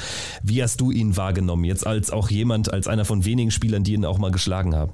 Ja, also ähm, meine Meinung zu ihm ist jetzt, ich würde sagen, nicht die beste. Ähm, er hat gegen mich halt das Spiel meiner Meinung nach nicht so ganz ernst genommen. Hat äh, viele, ich sag mal nicht die Standardwege gespielt beim, beim Checken, ist dann halt äh, auch eher lieber aufs Bull gegangen, anstatt sich ähm, mit drei Darts normal zu stellen. Ähm, ja, so privat hatte ich mit ihm nichts zu tun. Deshalb kann ich darüber nicht so viel sagen. Aber was halt nur spielerisch angeht, fand ich es jetzt nicht so, nicht so schön, gegen ihn zu spielen, sage ich mal. Also kam mir da ein bisschen zu selbstsicher vor, sage ich mal. Das wurde ja dann dementsprechend zu Recht bestraft, wenn du äh, davon berichtest. Also es wundert mich ehrlich gesagt nicht. Jetzt haben wir natürlich als nicht-Spieler ein bisschen das Problem, dass wir natürlich jetzt nur schwer hinter die Kulissen von Development-Tour-Turnieren blicken können oder irgendwelche kleineren Events in England. Luke Littler haben wir jetzt aber zumindest bei den UK Open gesehen und da fiel ja schon auf, ne, dass der auch schon ordentlich verbal, ich sag mal, aus dem Sattel gehen kann. Hast du das auch mitbekommen oder war er da zumindest irgendwie ruhig und es hat sich nur in so einer, ich sag mal, arroganten Spielweise gezeigt? Also gegen mich war er ähm, eigentlich ganz ruhig. Da habe ich jetzt nicht so viel mitbekommen. Er hatte vielleicht mal eine Faust gemacht oder ähnliches, aber irgendwie, was in die Richtung laut geht, kam da nicht von ihm. Nein, das würde ich jetzt, würde ich nicht sagen. Und ansonsten aus äh, sportlicher Sicht, äh, Wer ist dir noch besonders positiv aufgefallen? Jetzt natürlich ein Dylan Slevin, nehme ich an, Jan van Veen, die ja auch Turniere gewonnen haben. Gibt es aber vielleicht sonst noch irgendwie ein, zwei Namen, wo du sagst, ja, das, da ist vielleicht richtig viel Potenzial und die haben da einen guten Eindruck gemacht, wenn es jetzt auch vielleicht nicht nur spielerisch ist, sondern ganz generell, mit wem hast du da viel Kontakt gehabt vielleicht? Also, äh, wen ich, gegen wen ich gespielt habe und sehr überrascht war, war Thomas Banks zum Beispiel. Der war super, super nett. Ähm, gegen ihn zu spielen hat auch richtig Spaß gemacht. War, ähm, der hat sich nicht Zeit gelassen oder ähnliches. Ähm, auch nicht, als ich dann den äh, Matchstart hatte im Decider. Das fand ich super. Ähm, ja, es gab so ein paar Leute, wo ich dann gesagt habe, ja, die haben sich wahrscheinlich ein bisschen mehr Zeit gelassen. Ähm, das war in meinem dritten Spiel am ersten Tag direkt, glaube ich. Ähm, aber ja, so wirklich irgendwas Unsympathisches oder so ist mir nicht aufgefallen. Ja, natürlich, ähm, klar, Marvin Kraft und äh, Kevin Troppmann, die beiden, die noch ins Finale gekommen sind, natürlich auch eine super Leistung gewesen. Die haben natürlich auch sehr überzeugt. Jetzt waren natürlich auch äh, tatsächlich auch neben den genannten Marvin Kraft, äh, Kevin Troppmann, David Schlichting war jetzt auch da, auch einer der bekannteren Namen, äh, natürlich auch durch die ähm, Super League, durch eine European Tour Teilnahme. Insgesamt waren es ja schon einige Deutsche da wieder am Start, obwohl natürlich auch ein paar Namen jetzt eben nicht dort waren. Ne? Natürlich ein Pascal Rupprecht nimmt natürlich dann eher das äh, European Tour Event mit oder auch ein Nico Springer ist ja auch irgendwie verständlich. Liam Mendel, für ihn gilt das Gleiche.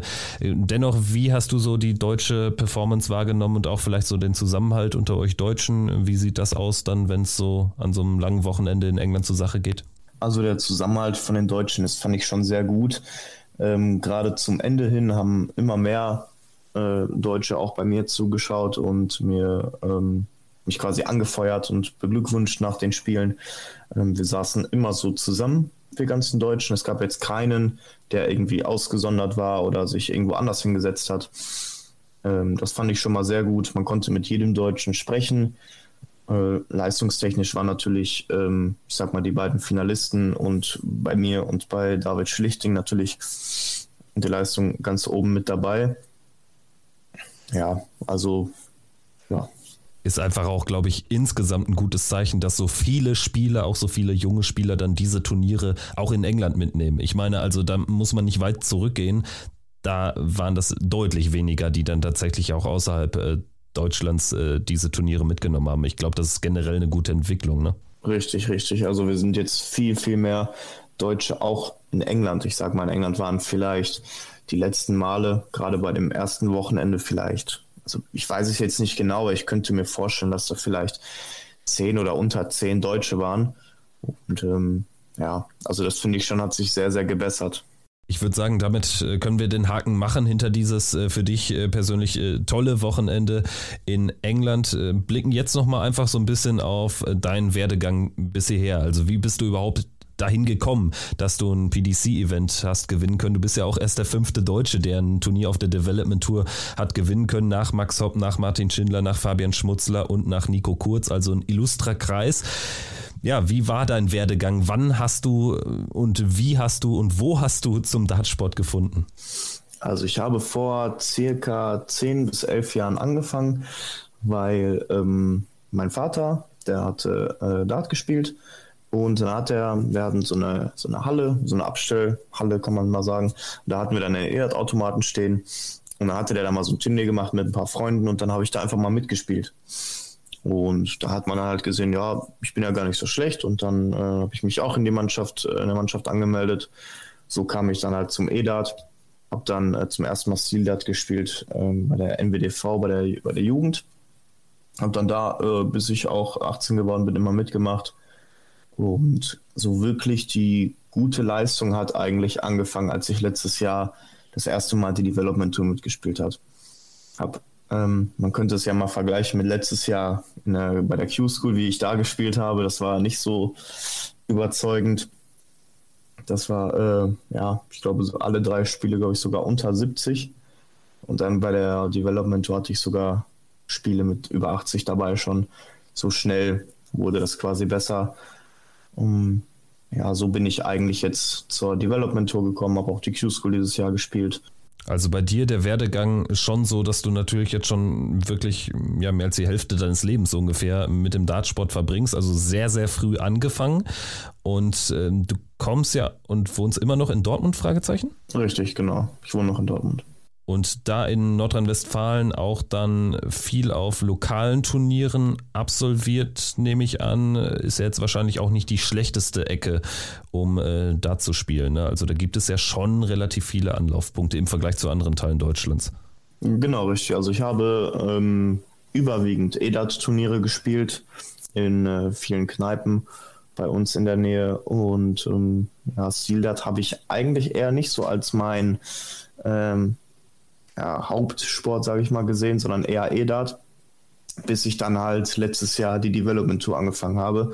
Da habe ich mir dann gesagt, dass ich da ähm, weitermachen möchte. Ich möchte besser werden im Stilart, ich möchte was erreichen und habe mir dann gedacht, dass ich ähm, mit EDAT ein bisschen zurückschraube und mich dann mehr auf Stilart konzentriere.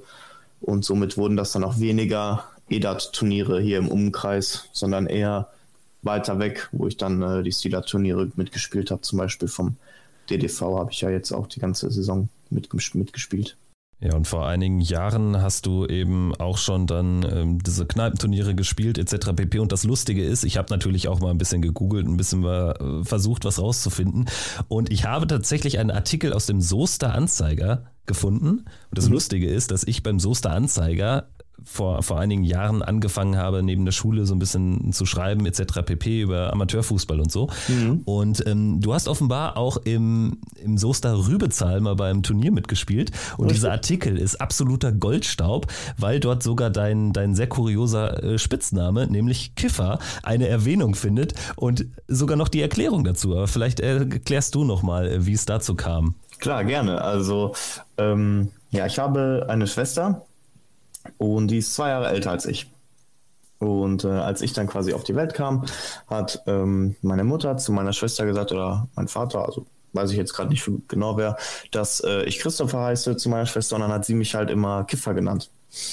Und so kam halt dieser Name zustande. Und ich glaube, als ich in Soest bei dem Turnier war, da war ich, war ich vielleicht 13 oder 14. Ja, 15 äh, steht ja, genau, hier oder, jetzt. Oder 15, genau. genau. Und diesen Namen habe ich tatsächlich mein Leben lang schon äh, getragen, auch als ich äh, in, der, in der Schule war, in der Grundschule, da haben die Lehrer auch immer komisch geschaut, wenn mein Vater mich abgeholt hat und über den halben Schulhof Kiffer gerufen hat.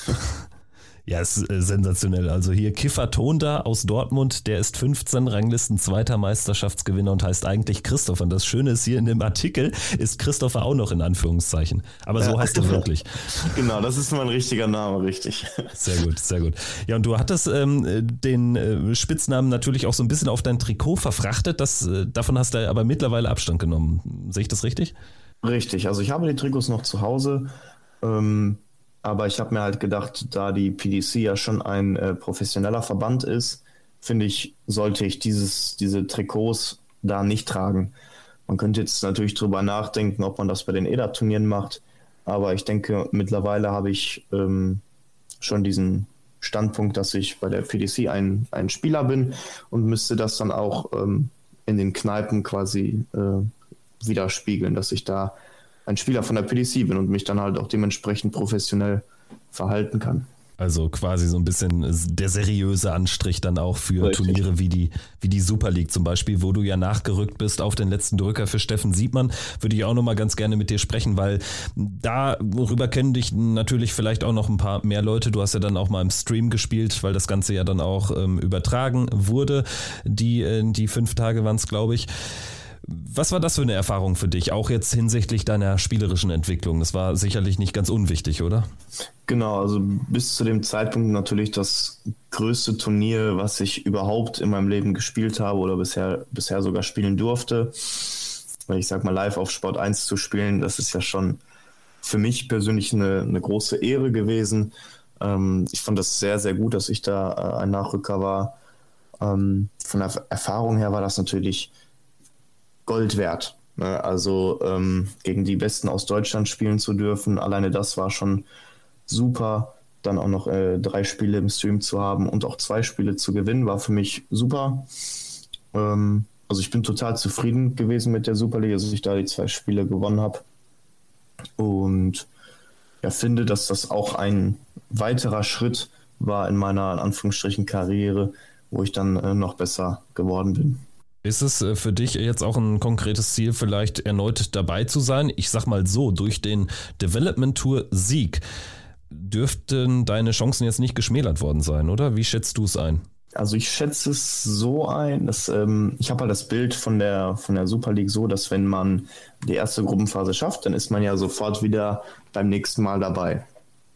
Und wenn man die erste Gruppenphase halt eben nicht schafft, dann habe ich so das Gefühl, dass man halt die Chance, die man hatte, nicht genutzt hat und dann somit beim nächsten Mal nicht dabei sein kann.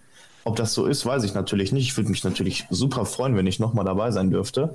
Aber ich denke, dass ich ähm, die doppelten Ergebnisse einspielen muss, um äh, dabei zu sein, als jemand, der letztes Jahr nicht dabei war. Einfach aus dem Grund, weil ich äh, bei der letzten Super League halt in der ersten Gruppenphase schon direkt rausgeflogen bin. Was dir natürlich vielleicht entgegenkommen könnte, ist ähm, so ein Ricardo, der sich sehr wahrscheinlich jetzt ähm, über die Proto qualifizieren wird für die WM. Flo Hempel darf ja sowieso nicht mehr dort spielen, ne? also Dadurch werden natürlich dann nominell zwei Plätze frei. Also ich kann mir schon vorstellen, dass du dann irgendwie auf jeden Fall so auf der Shortlist bist dann für die, was sind es dann, acht Plätze, ne, die dann eben auf jeden Fall noch frei werden, wenn Hempel, Petretschko, wenn man die rausrechnet, sind es dann zehn. Also es wird natürlich immer dichter von der, von der ähm, Qualität dann im deutschen Dart, aber vielleicht hast du dich jetzt damit auch in eine gute ordentliche Position gebracht mit dem Sieg. Ne? Ja, also ich sag mal, Hoffnung stirbt zuletzt. Ne? So sieht's aus. Ich denke, da kannst du gar nicht mal so unoptimistisch sein. Wir werden das natürlich weiter beobachten. Ist ja auch noch ein bisschen Zeit bis dahin. Ähm, wie blickst du generell so auf den äh, Verlauf des Jahres? Also, was hast du so dir konkret vorgenommen? Jetzt A, spielerische Entwicklung und B, vielleicht auch irgendwie, möchtest du äh, bei einem bestimmten Turnier dabei sein? Vielleicht ein European Tour Debüt Ende des Jahres über eine Host Nation noch schaffen oder wie sieht es aus bei dir? Genau, also das mit, den, äh, mit der Host Nation, das ist natürlich ein Ziel, ähm, dass äh, ich einmal auf der großen Bühne spielen möchte. Ähm, ein anderes Ziel, das habe ich schon erreicht, das ist äh, beim DDV, da wollte ich in die Nationalmannschaft kommen. Ich wollte ähm, unter den Top 4 in der Rangliste sein. Ich bin gerade Zweiter, habe in dieser Saison zwei Turniere vom DDV gewonnen. Ähm, natürlich PDC-Titel war jetzt nicht so mein Ziel, weil das habe ich ein bisschen als äh, unerreichbar angesehen, aber äh, nehme ich natürlich mit. Und Ende des Jahres würde ich gerne konstanter und noch besser spielen. Also ich sag mal öfter auch über 90, vielleicht auch mal einen 100er Average äh, bei einem PDC-Turnier spielen, das wäre natürlich auch super. Und ja, genau, das sind so meine Ziele. Und wie sind so die Voraussetzungen bei dir? Ich glaube, du bist jetzt 21, richtig? Genau, ja. Wie viel Zeit hast du zu trainieren? Wie viel äh, machst du? Wie viel investierst du da in dein, in dein Training etc.? Wie sieht das aus? Also momentan versuche ich jeden Tag ähm, anderthalb bis zwei Stunden zu trainieren. Wenn es äh, geht, fahre ich auch mal auf die äh, FTS-Turniere, die bei uns in der Nähe sind. Es ist vom NDV, äh, NWDV so eine, so eine Rangliste, sage ich mal. Es sind ganz vielen Spielstätten, sind so Turniere. Und da gibt es dann am Ende ein äh, FTS Masters Turnier. Und das finde ich eigentlich ein super Training. Da spielt man dann ein paar Stunden ein Turnierchen und dann fährt man wieder nach Hause. Gibt es auch kein Preisgeld, gibt's auch Startgeld ist auch nur 2 Euro. Und ja, da trainiere ich dann am meisten, genauso wie zu Hause. Ich habe ein Board bei mir im Zimmer hängen. Ja, ich habe auch relativ viel Zeit eigentlich am Tag. Also ich gehe arbeiten. Ähm, ja, aber ansonsten ist der Tag frei zum Daten. Was machst du beruflich, wenn ich fragen darf? Also ich arbeite momentan bei äh, Picknick. Ich habe meine Ausbildung abgebrochen gehabt. Ähm, genau, und habe dann jetzt quasi den Job bei äh, Picknick um dann meine Dart-Turniere zu finanzieren, weil ich mir jetzt gesagt habe, dieses Jahr möchte ich komplett mal Dart spielen. Ich möchte mal schauen, was ich erreichen kann in einem kompletten Jahr, wie ich mich verbessern kann und genau. Heißt also, Development Tour ist der Plan, willst du komplett spielen auch? Richtig, ja, genau, die werde ich komplett spielen. Cool. Und das hat ja schon mal gut angefangen mit diesem Erfolg am Freitag in Milton Keynes. Das war Christopher Tonders. Danke dir für das Interview. Hat wirklich Spaß gemacht und vielleicht hören wir uns mal wieder. Sehr gerne. Kann ich nur wiedergeben. Bis dahin. Mach's gut. Bis dahin. Tschüss. Soweit also das angekündigte Spezial mit Christopher Thon. Das war wirklich ein launiges, ein lockeres Gespräch definitiv hat er damit nicht gerechnet, dieses Turnier zu gewinnen. Ich denke, das gilt für uns alle. Christian, wir saßen ja, das war ja der Tag nach Berlin, wir saßen gerade am Friedrich-Ludwig-Jahn-Sportpark, wo du abends dann Altglinicke gegen Jena kommentiert hattest und äh, wir hatten uns dort im Auto, es hatte Strö in Strömen geregnet, hatten wir uns auf Dart Connect dieses ähm, ja, Halbfinale und Finale war es dann gegen Kraft angeschaut und äh, wir konnten es ja auch kaum glauben. Also, dass äh, Christopher Tondas und Marvin Krafter das Finale bestreiten würden, war wirklich ein großer Tag äh, für Darts Deutschland. Also das darf man auch nicht kleinreden. Ne? Also ein Development Tour Event mit äh, so illustren Namen wie äh, Dylan Slavin, wie Luke Littler, Jen van Veen, Wessel Niemann und wie sie alle heißen und am Ende stehen zwei Deutsche im Endspiel. Das ist aller Bonheur. Man darf auch nicht vergessen, die Development Tour ist bislang noch nicht deutsches Gebiet gewesen. Also das haben ganz andere Nationen auch äh, dominiert und äh, dass da jetzt auch die Deutschen in diesem oder an diesem Wochenende, was da gespielt wurde, so eine prägende Rolle spielen konnten, das ist schön zu sehen und das zeigt auch mittlerweile, welche Ausgeglichenheit die Development Tour hat. Man muss sich nur mal die Averages angucken und mal mit denen vergleichen, die auf der Development Tour gespielt wurden vor drei, vier Jahren. Also das ist ein Quantensprung, der da gemacht wurde. Da sind gute Ergebnisse wirklich auch dabei von Spielern, wo du das überhaupt nicht glaubst. Und du brauchst teilweise auch einen Average von mindestens 70 Punkten, um dir überhaupt Chancen auszurechnen, da zumindest mal eine Runde zu gewinnen. Außer du hast mal ganz großes Losglück. Also das zeigt einfach, die Qualität ist gewachsen und dass du dich da durchsetzen kannst und dass die Deutschen da auch so eine tragende Rolle gespielt haben und auch in Person von Christopher Tonders da auch einen Sieg erringen konnten. Also das ist wirklich, das ist wirklich, ja, richtig, richtig äh, schön gewesen und zeigt einfach, da ist ein bisschen was in Darts Deutschland. Vielleicht wird nicht jeder Vollprofi, aber in dem einen oder anderen schlummert schon jemand, der das Potenzial hat, auch PDC-Turniere zu gewinnen.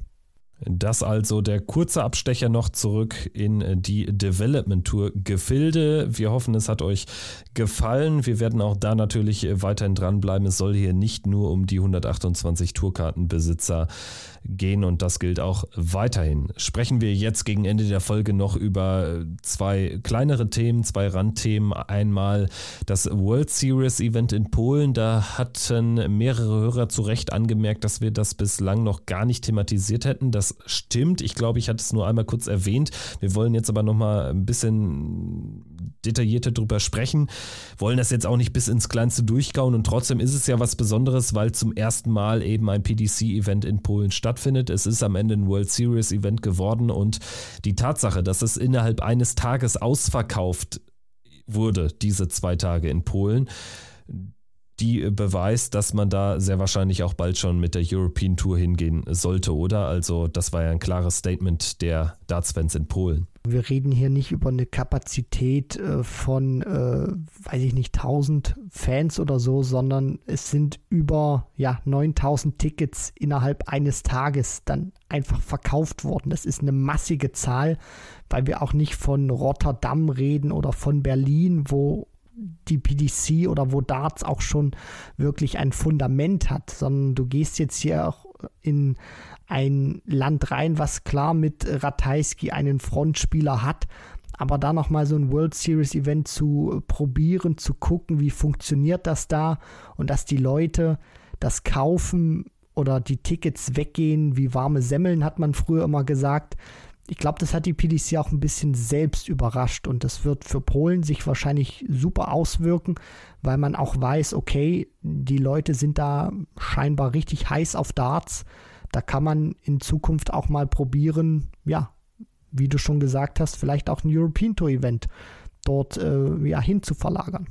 Ja, und dass die äh, PDC Europe da auch neue Wege geht, das beweist jetzt eine Meldung vom Wochenende. Und zwar hat die PDC Europe in Person von ihrem Chef Werner von Moltke deutlich gemacht oder schon klargezogen, dass nächstes Jahr ein neues Land auf die Landkarte kommt. Und zwar wird die European Tour nächstes Jahr auch Station machen in Zürich in der Schweiz. Auch, wie ich finde, eine logische Entscheidung, auch eine folgerichtige Entscheidung. Es gibt immer mehr gute Dartspieler auch in der Schweiz, allen voran ein Stefan Belmont fällt mir da natürlich natürlich als erstes ein, sie werden dieses Jahr auch wieder beim World Cup sein. Das ist auch eine gute Geschichte und nächstes Jahr European Tour dort. Also auch in der Schweiz gibt es enorm viele Darts-Fans und dementsprechend ist das äh, auch eine richtig tolle Geschichte. Ja, das auf jeden Fall. Das wird äh, die Fans sicherlich auch freuen, weil es immer mal wieder ja auch mehr oder weniger rege Diskussion bezüglich des äh, Tourkalenders gab für die European Tour, dass man da gesagt hat, zu viele Events in Deutschland. Jetzt scheint man das sicherlich auch ein bisschen zu verlagern. Also ohne das jetzt zu wissen, weil du hast es ja auch schon gesagt, das ist jetzt eine Ankündigung gewesen, der offizielle Kalender für die European Tour nächstes Jahr, der ist noch nicht raus. Das heißt, man weiß nicht, ist die Schweiz dann sicher dabei, auch wenn es jetzt schon angekündigt wurde, dann wird sie wahrscheinlich dabei sein. Aber welches Turnier fällt dann raus oder welche Nation bekommt dann kein Turnier? Wird in Deutschland vielleicht eins weniger stattfinden? Das sind dann so die Sachen, die man dann offiziell dann erst äh, sehen wird, wenn der Tourplan dann auch raus ist. Aber es ist eine, eine schöne Sache, auch eine gute Entwicklung für Darts, dass man da auch ein bisschen, ja, internationaler wird oder sich so ein bisschen von den Ländern her breiter aufstellt, weil da gibt es gute Spieler neben Belmont, auch mit Thomas Junghans unter anderem. Das ist, das ist wirklich schön zu sehen und ich glaube, das hat sich die Schweiz auch verdient und ähm, ja, da kann man sich, kann man sich drauf freuen, weil ist ja jetzt auch vielleicht für deutsche Darts-Fans nicht der äh, ja, weiteste Weg, um es mal so zu formulieren. Ja, auch das, ne? Gerade wenn du aus dem Süden Deutschlands kommst, ist das doch ein lohnenswertes Ziel. Zürich auch eine schöne Stadt, zwar nicht ganz günstig, äh, das muss man der Ehrlichkeit halber erwähnen, aber sicherlich wird das auch ein besonderes Turnier. Erste Mal also die PDC zu Gast in der Schweiz. Wie geht's denn jetzt erstmal unmittelbar weiter? Und zwar, wir haben jetzt schon Dienstag, das ist ja das Gute jetzt an Ostern der kurzen Woche. Es geht Donnerstag dann eben mit der Premier League ab 20 Uhr natürlich bei unseren Kollegen von Sport 1 mit Basti, Robby und Jana weiter. Spieltag Nummer 11 in Brighton. Vorher ab 18 Uhr natürlich auch wieder Madhouse die Dart Show. Also sechs Spieltage noch. Es wird immer wichtiger. Jedes Spiel wird jetzt immer brisanter, auch wenn es um die Tabellenplatzierung geht. Und äh, in der Nacht auf Freitag wird es dann natürlich auch wieder eine neue Aufzeichnung von unserem Podcast geben, dann exklusiv für Patreon. Wir melden uns dann wieder nächste Woche Dienstag, denn wir haben wieder ein dreitägiges äh, Turnierwochenende sozusagen. Samstag, Sonntag jeweils Players Championships in Wigan und Montag dann noch die Quali für die European Tour Events 9 und 10. Das sind die Turniere in Sindelfingen und Trier. Van Gerven in Sindelfingen ja nicht am Start, das hatte er mir exklusiv im Interview vor der Premier League League erzählt. Das hattet ihr letzte Woche hier im Podcast gehört. Er ist nämlich schon eine Woche vor dem World Series Event in New York in äh, New York mit seiner Familie und wird deshalb Sindelfingen auslassen. Das heißt, dort rückt Dimitri Vandenberg als Gesetz. Danach muss die Quali nicht spielen am Montag. Martin Schindler gesetzt an Nummer 14. Gabriel Clemens natürlich sowieso dabei. Es gibt aber eine Änderung, was den zweiten fixen Host Nation Starter betrifft. Florian Hempel ist jetzt im Ranking dafür deutlich deutlich äh, abgerutscht und Ricardo Petretschko wird also bei beiden Turnieren am Start sein. Hempel, Klose, Robrecht müssen aus deutscher Sicht in die Quali. Habe ich was vergessen? Ansonsten können wir eigentlich jetzt hier den Haken hinter die Folge machen, Christian. Ja, das können wir gleich machen und ich bin gespannt. Nächstes Wochenende steht wieder an, auch European Tour Qualifier. Ähm, ich bin auch wieder ganz gespannt auf unseren Flying Scotsman, auf äh, Gary Anderson, ob der wieder bei den Players Championship Turnieren rasieren wird oder ob es diesmal ein bisschen gemächlicher zugeht. Stimmt, den Mann, den vergisst man immer so ein bisschen, wenn man so eine reine European Tour und äh, Premier League Woche hat. Aber er wird nicht in Vergessenheit geraten, denn bei den nächsten European Tour Events müsste er dann ja auch schon fast qualifiziert sein. Was war das erste? Ich glaube Holland oder Richtig, so. Auf jeden genau. Fall bald ist er dabei, ne? Genau. Sehr gut. Gut, dann würde ich sagen, habt eine gute Woche, habt eine gute kurze Woche und schaltet weiterhin ein, wenn es heißt Checkout der Darts Podcast. Danke, macht's gut. Ciao, ciao. Ciao.